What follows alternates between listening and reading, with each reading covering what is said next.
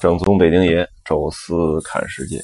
各位听众们、各位朋友们、各位同行们，大家好啊！这个新的一期，咱们又回到主线，就是传奇之旅。这回呢，再跟大家呢聊一聊啊，聊两个话题吧。一个是上一期想说，但是时间有点长了，就没来得及说的高原反应。还有一个呢，是这一期主要说到的一个我看到很奇特的现象啊，就拉敦一族。呃，先说高原反应吧。这个呃，曾经我最早接触到高原是就是云南那块啊，滇西北、丽江啊，还有这个香格里拉。香格里拉那时候是可能去到的。海拔最高的啊，就大概我记得已经有四千米了吧。其实拉萨还没有香格里拉高，应该，呃，但是因为它整整体是在一个高原上啊，所以而且拉萨这地方你不会说像香格里拉一样待一个晚上，可能大概看一下都都差不多看全了你就撤了。拉萨你要待很长时间，所以就会出现一定的高原反应，其实就是大脑缺氧。啊，因为整个高原是比这个我们平原的含氧量要低不少的哈，呃，然后呢，这个尤其是冬天啊，我们去的又是冬天，冬天又是夏天的，呃，相比于夏天的含氧量又低了，所以这个高原反应还是很常见。呃，中国的古代啊，一直到了元代才正式把这个。西藏给列入到中国的版图之内。之前啊，咱们呃，可能是由于那时候接触的少，再加上呢，呃，又对那个区域没什么欲望啊，所以咱们那时候一直是看着他们高原上有自己混战啊，立国。曾经在唐代的时候，还出现过非常强盛的吐蕃啊，对那个时代的这个吐蕃之强，尤其是在中唐和晚唐时代，大概从武则天那时代开始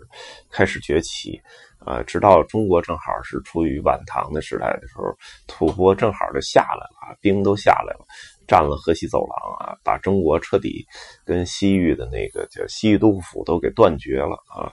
所以曾经有强大的时候啊，当然咱大陆这个中国的汉王朝打上去很困难啊，因为我们只要一上高原就有高原反应，而他们的下来反而倒没什么大事儿，呃，所以就有一个天然的。那时候说是什么天神的护佑啊，你们来我们这儿就一定不行啊！但是后来应该在在明清时代的时候，在青海开始有驻军了，那时候大概明白了啊，就是你在这儿生活一段时间就会好很多啊。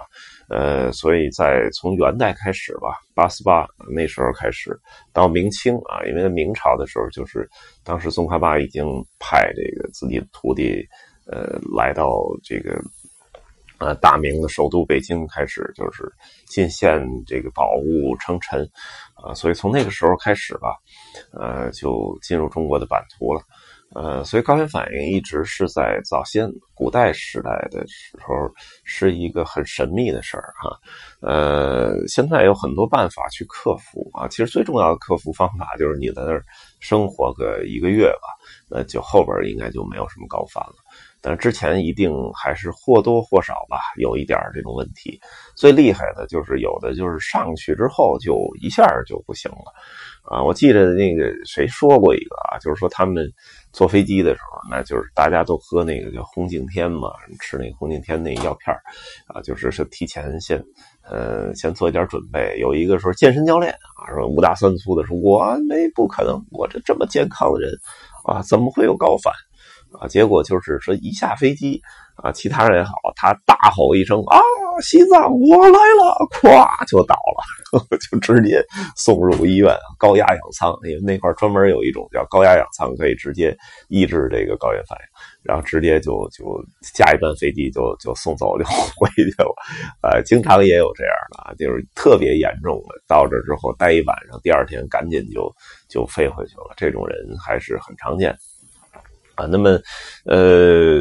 一般的人会有一点问题，但不会特别严重啊。尤其是你提前可以做点准备，吃点那种什么红景天的药啊，或者干脆就拿红景天泡水，呃，喝个十来天，应该到那儿就会好很多啊。我是没做什么工作，就是在火车上，呃，有些这同行的朋友他是分了一点红景天，然后喝了一点，也没什么太大的感觉。可能是第一晚上啊，就咱们说到那巴朗学的一个这个冷冻的夜晚，呃，有点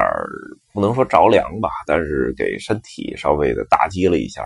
所以到第二个晚上开始，就是我的高原反应是每天早晨起来，大概在六点的时候，自动被头疼给疼醒，那种疼跟我因为我本身就有一个遗传的头疼问题啊。但是不一样，那种疼就像针扎的一样的那种疼，然后就就躺在那个床上就睡不了觉了，然后就在那儿缓，喝点水，啊，然后就是你什么都干不了，就是疼痛啊，就那么愣神儿那么愣着。但是很有意思啊，每天大概就是半个小时头疼半个小时之后就没事儿了，再往后一天怎么活动啊，只要不过量运动，就没什么别的事儿了。而这个杨老板啊，终于登场了。上一期都没怎么登场，挺可惜的啊。这杨老板呢，是一开始好像没什么事儿啊，就说我这你看我这高原反应没问题。然后人家都告诫很多回了，就是说在西藏最好前面四五天别洗澡啊，然后一感冒再有高原反应，就会出现很严重的问题。杨老板就是入住到那个。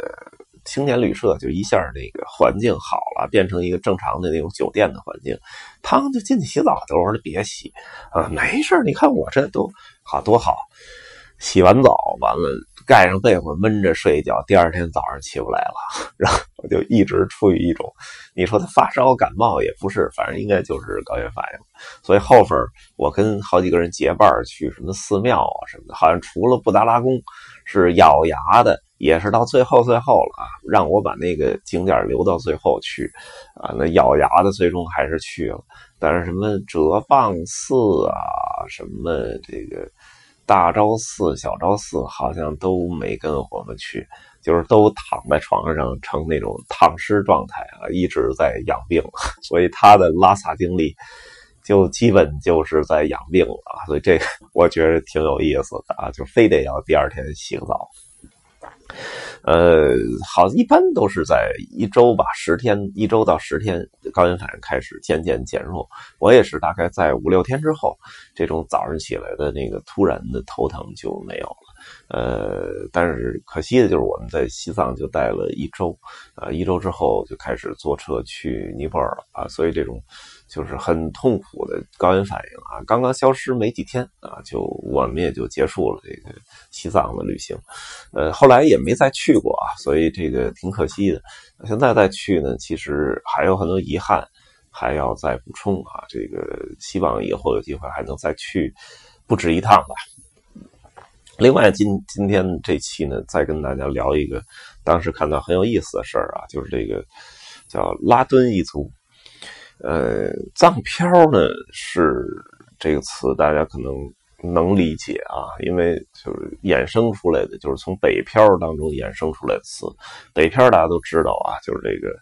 呃，在北京一一种一种人是在北京打工的人啊，就是来北京实实在在做一个工作，服务员也好，程序员也好，还是什么其他类型的工作，或者大学毕业就留在北京了。但是因为没有房啊，然后家人也都不在这儿，所以叫北漂。还有一种呢，就是专指那种艺术界的啊，就比如说什么音乐啊、美术啊、摄影啊，或者说这种演员啊这种。你比如朴树也好，还是说这个王宝强啊，这都属于北漂。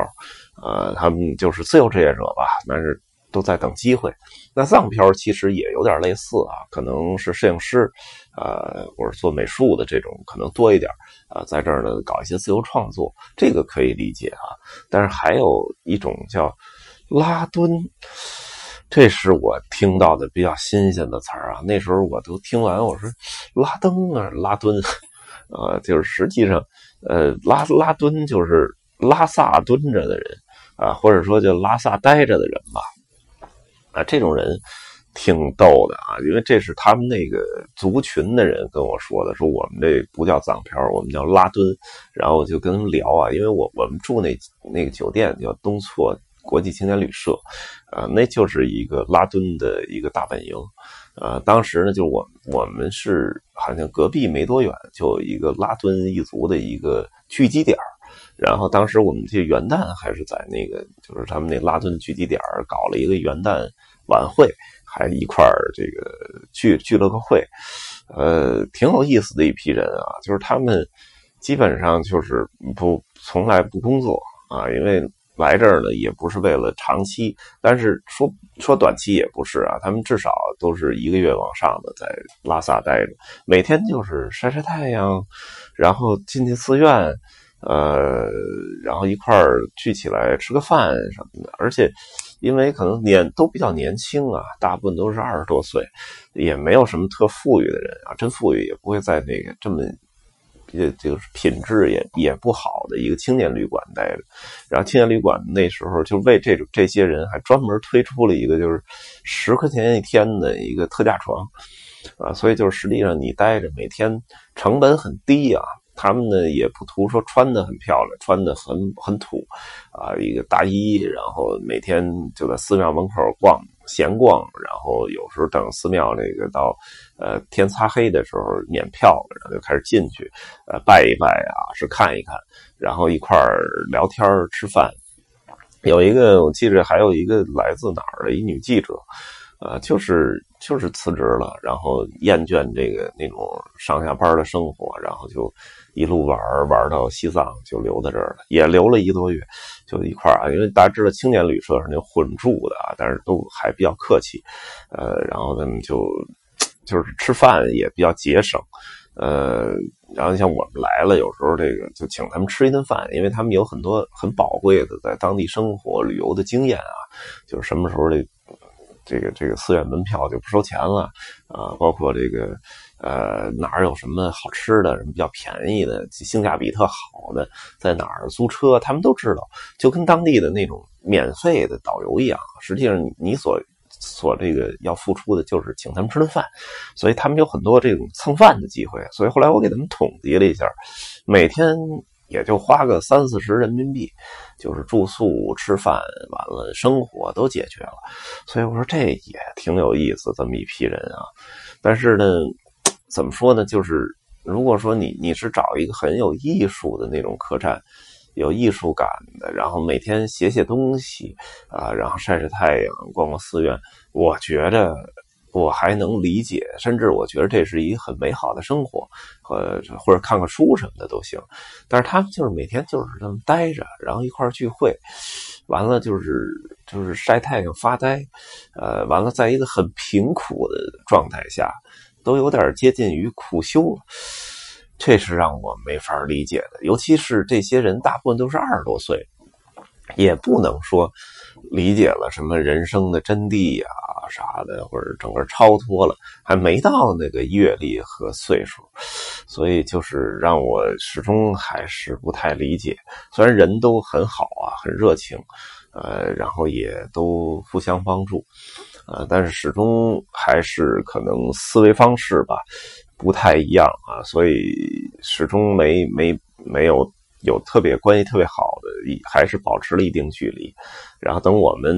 从这个拉萨往尼泊尔走的时候，他们也就也都走了啊。这个据说是找到了一个更便宜的一家庭旅馆，然后这个这个青年旅社就不待了可能也住腻了，就成群结队的都走了啊。所以这是我觉得很很奇特的一批人吧。不知道现在在拉萨还有没有啊？这拉敦一族是这期。呃，特别跟大家说到的我的记忆点之一吧，因为这个到了十多年的时候，呃，这个再回忆一个旅行的时候，可能那些细枝末节的，可能当时让你有很有冲击力的东西，但是现在已经记忆上渐渐的淡化了。但是有一些可能现在还能想起来的，就应该都是。精华的东西啊，就是能想起这么一个点啊，跟大家分享一下啊。那么这一期呢，呃，第三集啊，传奇之旅啊，就跟大家聊到这儿。呃，后面呢，呃，我们还会继续啊。感谢各位收听，咱们下期再聊。